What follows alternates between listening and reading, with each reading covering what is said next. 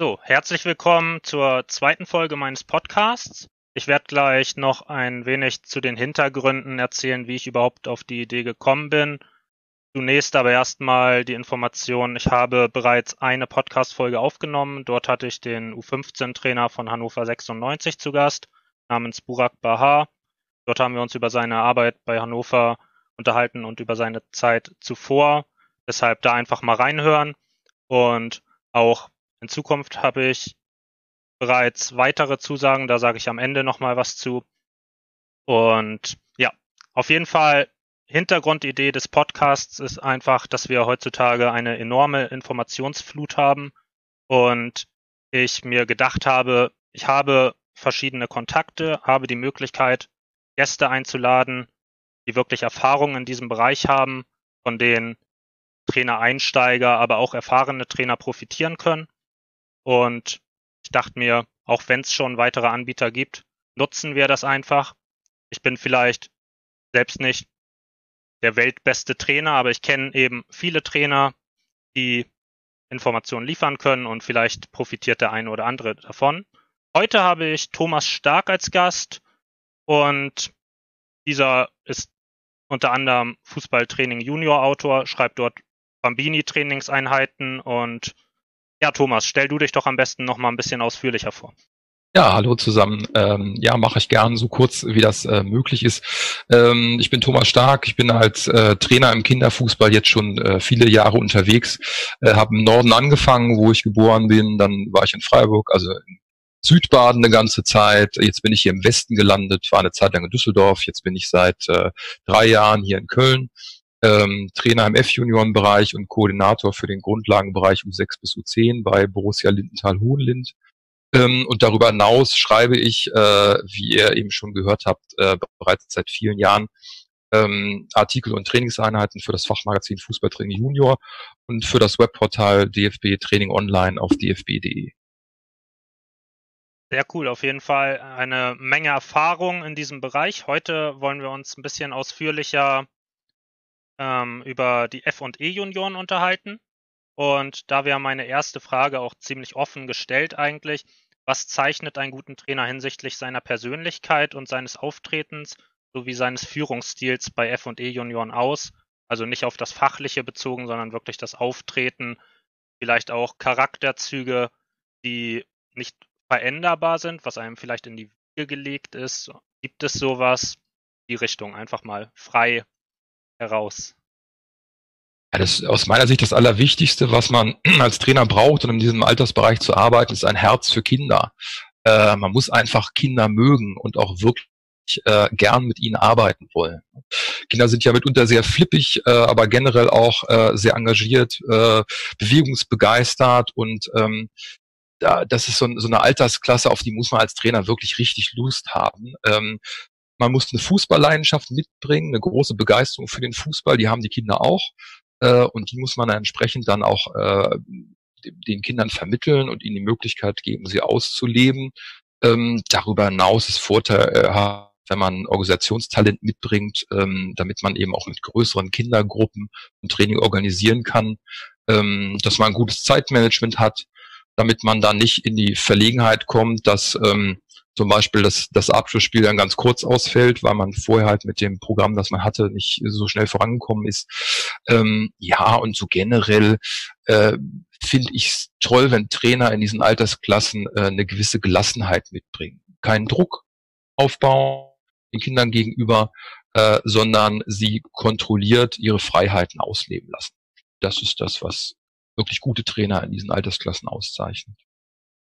Ist auf jeden Fall witzig, dass du gleich zu Beginn ähm, das erwähnt hast, dass die, der Spaß an der Arbeit mit Kindern wichtig ist, weil ich habe mir zu den Fragen auch Notizen gemacht und gleich das erste, was ich aufgeschrieben habe, ist Spaß an der Arbeit mit den Kids haben, Kinder mögen, ehrliches Interesse zeigen. Das ist die Basis von allem.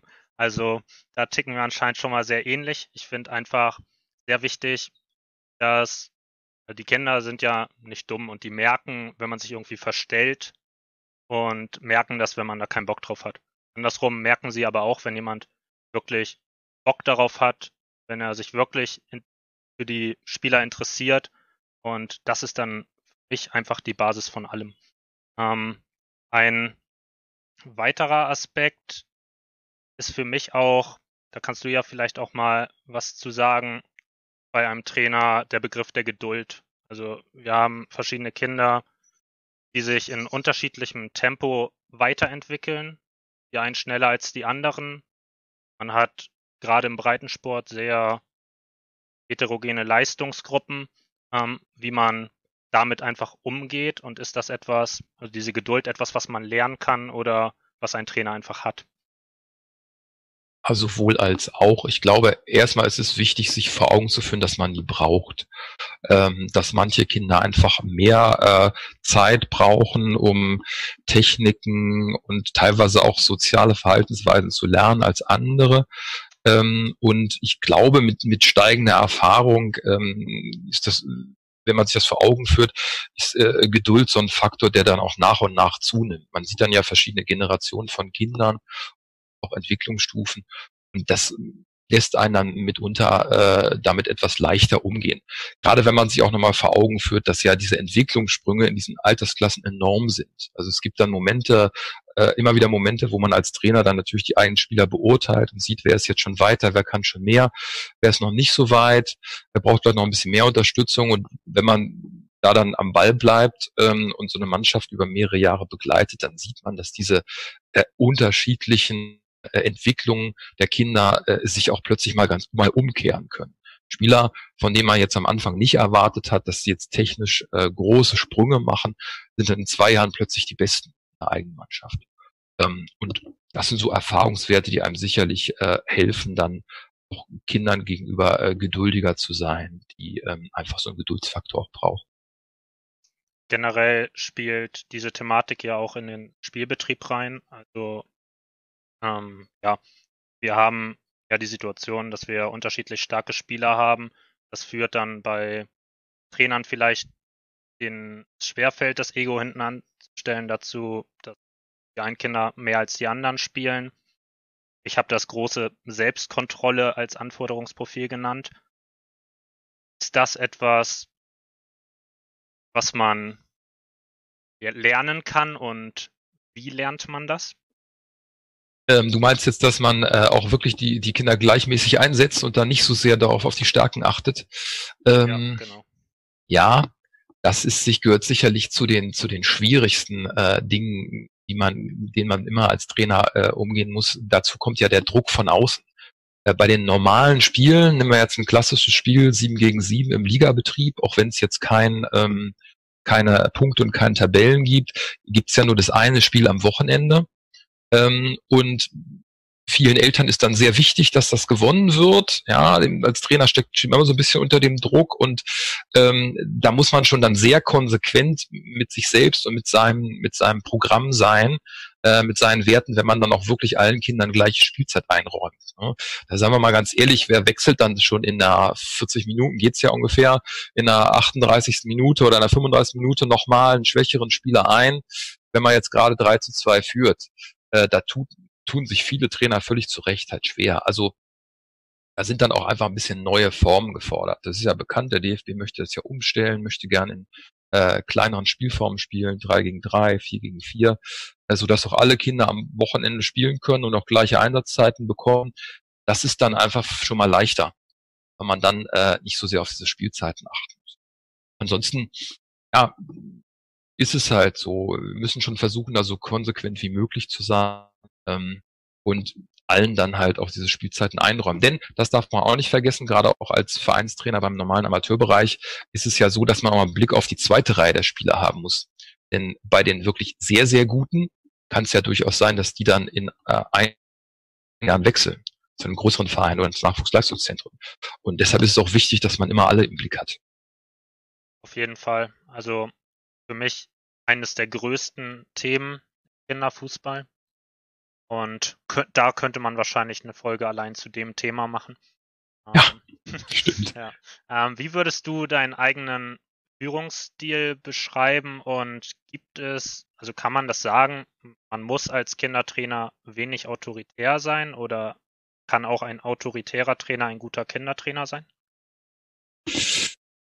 Hm letzteres glaube ich eher schwierig. Also ähm, ich versuche ähm, generell mich immer so ein bisschen zurückzuhalten, ähm, die Kinder viel machen zu lassen, viel Freiheiten einzuräumen, ohne dass jetzt die Struktur verloren geht. Ähm, ich arbeite sehr, sehr gerne mit Provokationsregeln und steuere damit halt auch dann äh, die einzelnen Trainingsformen. Also ähm, mehr dadurch, dass ich dann halt bestimmte Regeln vorgebe ähm, oder ähm, durch jetzt äh, das Material, das wir dann verwenden oder die Beschaffenheit des Feldes oder die Tore dann eben auf die einzelnen ähm, Abläufe da einwirke. Beispielsweise ist eine recht einfache Geschichte, wenn man möchte, dass eben mehr Pässe gespielt werden, kann man ja problemlos die Anzahl der Kontakte vorgeben. Bei drei Ballkontakten ähm, muss man ja automatisch mit dem dritten auch abspielen. Oder wenn man jetzt äh, so als Beispiel eher Pässe in die Tiefe fördern möchte, kann man halt das Feld schmal lang wählen oder kann auch auf Eishockey-Tore spielen lassen, sodass die Kinder von der anderen Seite Treffer erzielen müssen. Ähm, dadurch kann man das dann ähm, gut steuern und bestimmte Verhaltensweisen halt auch fördern. Ähm, ansonsten bin ich immer sehr zurückhaltend und versuche eher dann durch Einzeltipps mal an einzelne Spieler so ein bisschen abseits des eigentlichen Geschehens dann äh, ihm dann mal ein Feedback zu geben. Ich finde, generell gilt ja so der allgemeine Grundsatz irgendwie fünfmal loben, einmal kritisieren. Da steckt halt viel Wahrheit drin. Ja, ähm, wir haben uns eben ja über den Trainer und über seine Persönlichkeit unterhalten. Jetzt soll es darum gehen, wie ein gelungenes Training aussieht. Also die Frage ist, was zeichnet ein gutes Training bei F&E Junioren aus und aus welchen Inhalten bzw. Bausteinen sollte eine Trainingseinheit bestehen? Also allgemein äh, finde ich halt gut, wenn für die Kinder ein großes Bewegungsangebot geschaffen wird. Ja, es ist ein Bewegungsalter, die wollen sich halt viel bewegen, wollen quasi Action haben und ähm, das sollte halt so eine Trainingseinheit mit F&E Junioren ihnen auch bieten äh, dass halt möglichst alle Kinder ständig in Bewegung sind, so oft wie möglich wenig Wartezeiten entstehen. Ähm, was macht das aus? Äh, ich finde ein spielnahes Training wichtig. All das, was wir machen ähm, im Kinderfußball, muss ich eigentlich an der Frage messen lassen, äh, ob es dann auch spielnah ist, also nah an dem einen Fußballspiel liegt. Und wenn man die Frage mit, mit Nein beantwortet, wenn es jetzt eher nicht typisch Fußball ist, dann ist halt logischerweise die zweite Frage, ist es trotzdem wichtig, wie jetzt ein Koordinationstraining, das jetzt vielleicht auch mal ohne Ball stattfinden kann. Ähm, da geht es ja um eine allgemeine Bewegungsschulung. Die kann dann auch optisch noch ein bisschen fern vom Fußball aussehen. Aber ansonsten sich einfach nah an dem Spiel zu orientieren, halte ich für einen wichtigen Faktor. Ähm, und es sollte halt spielerisch sein. Viel in Spielform gearbeitet werden. Äh, so als Grundsatz viel spielen, wenig üben lassen. Diese klassischen Übungen sind halt ähm, zum einen natürlich für Kinder langweilig in dem Altersbereich, zum einen auch nicht spieltypisch. So der Negativklassiker sind ja die zwei Spieler, die sich halt äh, gegenüberstehen in einem Abstand und sich Pässe zuspielen. Die spielen aus dem Stand ohne Mitnahme in die Bewegung. Der einzige gute Faktor, es gibt viele Wiederholungen, die gibt es tatsächlich, aber da gibt es halt spannendere Dinge. Ähm, wobei man da noch ergänzen kann, in Corona-Zeiten, wo auf Abstände zu achten ist, ist natürlich der Scherzmoment, dass wir mehr in Richtung klassisches Üben zurückkehren müssen, um ähm, dem dann auch gerecht zu werden. Aber das ist ja ein vorübergehender Zustand. Ja, was die Inhalte betrifft, ähm, Koordination finde ich nimmt einen großen Faktor ein, auch Kognition, also die äh, Trainieren geistiger Fähigkeiten, vor allem durch Kommandospiele und Farbaufgaben und als Basistechniken dann ähm, äh, klassisch Dribbeln, Passen, Ballannahme und Mitnahme, meistens ja zusammen trainiert. Vorschuss, finde ich, macht einen gewichtigen Faktor aus. Wundert mich immer, dass manche Trainer da nicht so einen Wert drauf legen. Ich hingegen finde, ähm, dass äh, gerade der Torschuss mit dem Vollspann in jungen Jahren äh, super geübt werden kann und auch den Kindern viel Spaß macht. Das ist ja genau das, was sie auch immer machen wollen. Als zweites hinter dem eigenen Fußballspiel und kleinen Fußballspielen ähm, vom ja, unten angefangen zwei gegen zwei bis irgendwie fünf gegen fünf, sollte dann halt viel äh, Spielzeit eingeräumt werden. Und insgesamt bei allen Techniken gilt es halt auf Beidfüßigkeit zu achten. Wo man damit beginnt, desto leichter fällt es ihnen dann, auch äh, späteren Altersklassen beide Füße, beide Füße zu nutzen. Weil es gerade gut passt zum Thema Beidfüßigkeit. Ich habe eine Zusage von Matthias Nowak für den 27.05. Da werden wir uns über Beidfüßigkeit unterhalten. Ähm, des Weiteren auch, ja, der Faktor Spielen als Anspruch an eine gelungene Trainingseinheit für mich ganz wichtig. Ich habe mir aufgeschrieben, spielen, spielen, spielen. Die Kinder wollen spielen. Also das ist auch am Ende eigentlich die Basis für mich eines Trainings, dass ich sage, ich spiele in kleinen Spielformen. Damit mache ich schon automatisch so viel richtig, wie zum Beispiel geringe Standzeiten. Alle sind gleichzeitig in Bewegung. Ähm, sie haben viele Ballaktionen, wenn ich eine kleine Spielform wähle. Und generell, was auch wichtig ist für mich, der Spaßfaktor, äh, Spaßfaktor einfach hoch ist. Das ist ja in meinen Augen eher in einer Spielform als in einer Übungsform. Dann fand ich noch interessant ähm, Koordination, Kognition, allgemeine Bewegungsschulung.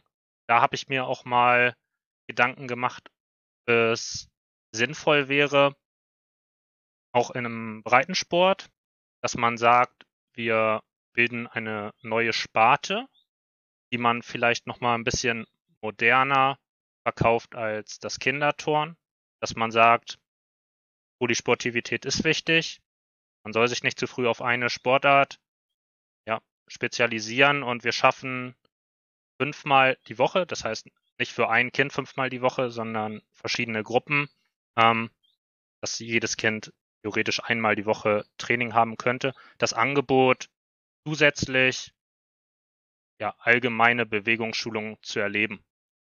Ähm, wie siehst du das? Ist es, ist das notwendig oder kann man sagen, Fußball als einzige Sportart reicht aus?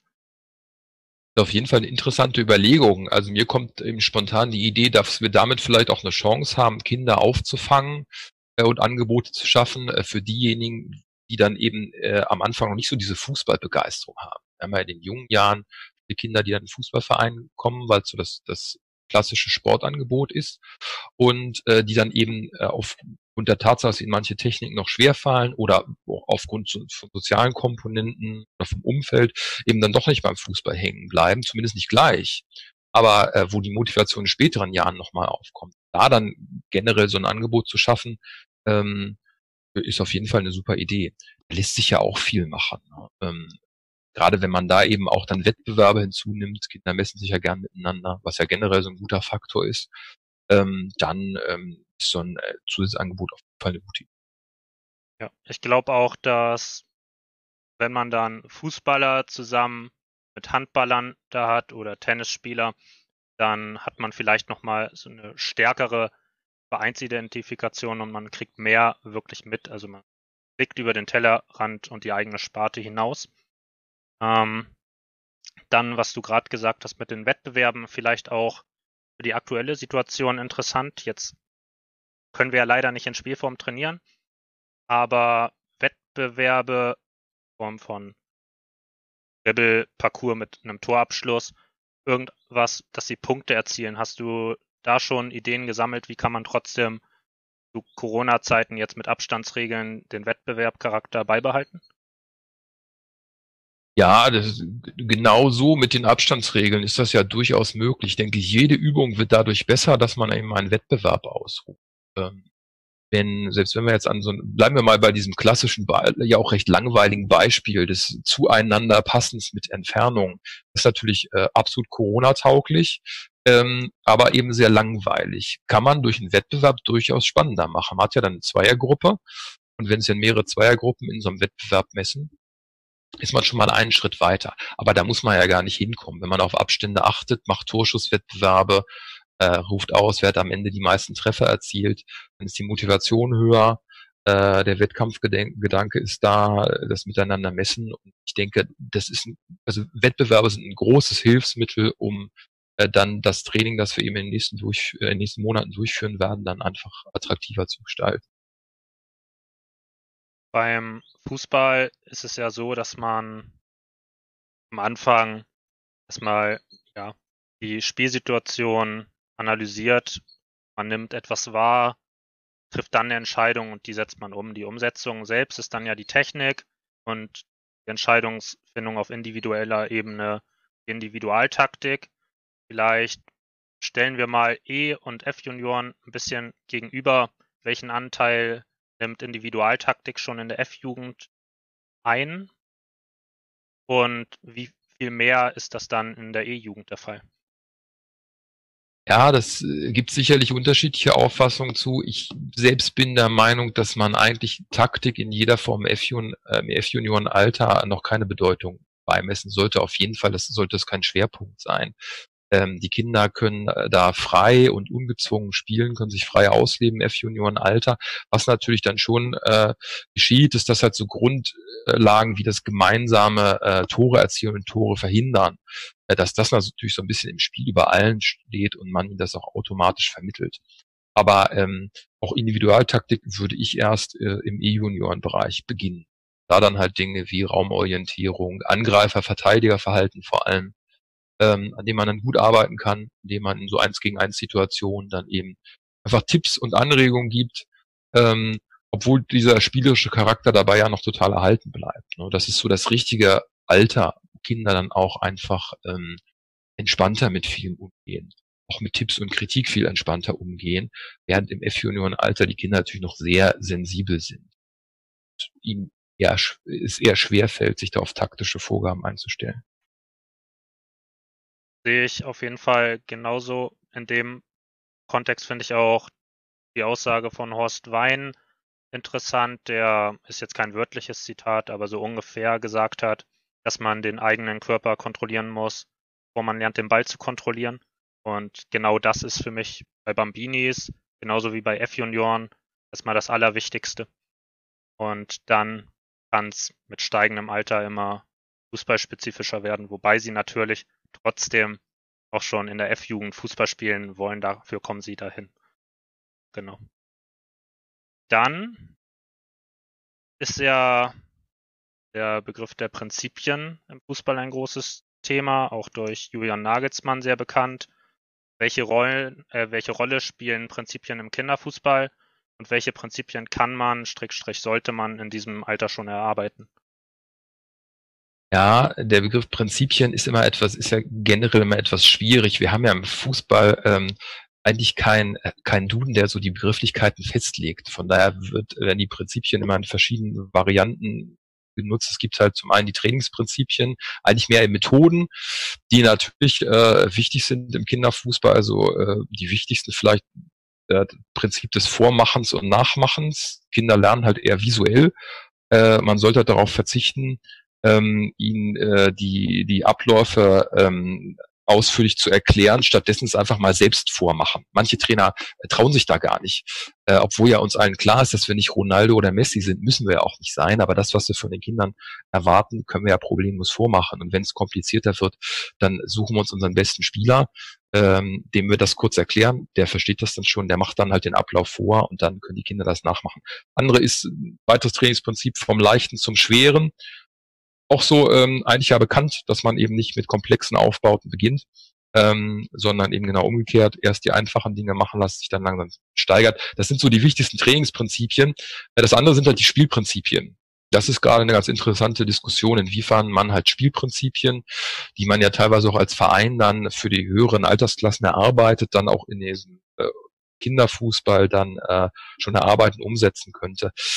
Vom Grundsatz her ist natürlich so, dass die Kinder viel frei spielen sollen. Ja, das sollte man sie auch lassen, ihnen dann nicht zu viele Vorgaben machen. Also Spielprinzipien, die dann sehr in den taktischen Bereich gehen, ähm, sind da dann einfach zu früh angesiedelt. Aber so grundlegende Dinge, wie das gemeinsame Angreifen und Verteidigen.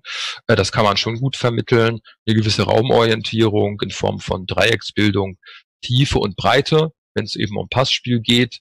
Die Kinder einfach so als ersten Schritt dann lernen, sich nicht auf den Füßen zu stehen, Abstände zu schaffen, ähm, um dann auch mal einen diagonalen Pass zu ermöglichen. Äh, das kann man ihnen schon gut ähm, vermitteln und im das Gegenpressing, das ich aber auch nicht so nennen würde im Kinderfußball, aber das Wiederholen des Balles und dieses Zweikampf führen. Wir haben ja oftmals dann Kinder, die eher noch weglaufen, sich nicht trauen, in den Zweikampf zu gehen und ähm, den verlorenen Ball wiederzuholen äh, und ihnen das und das nach, nach und nach beizubringen, ähm, gehört so ein bisschen mit dazu.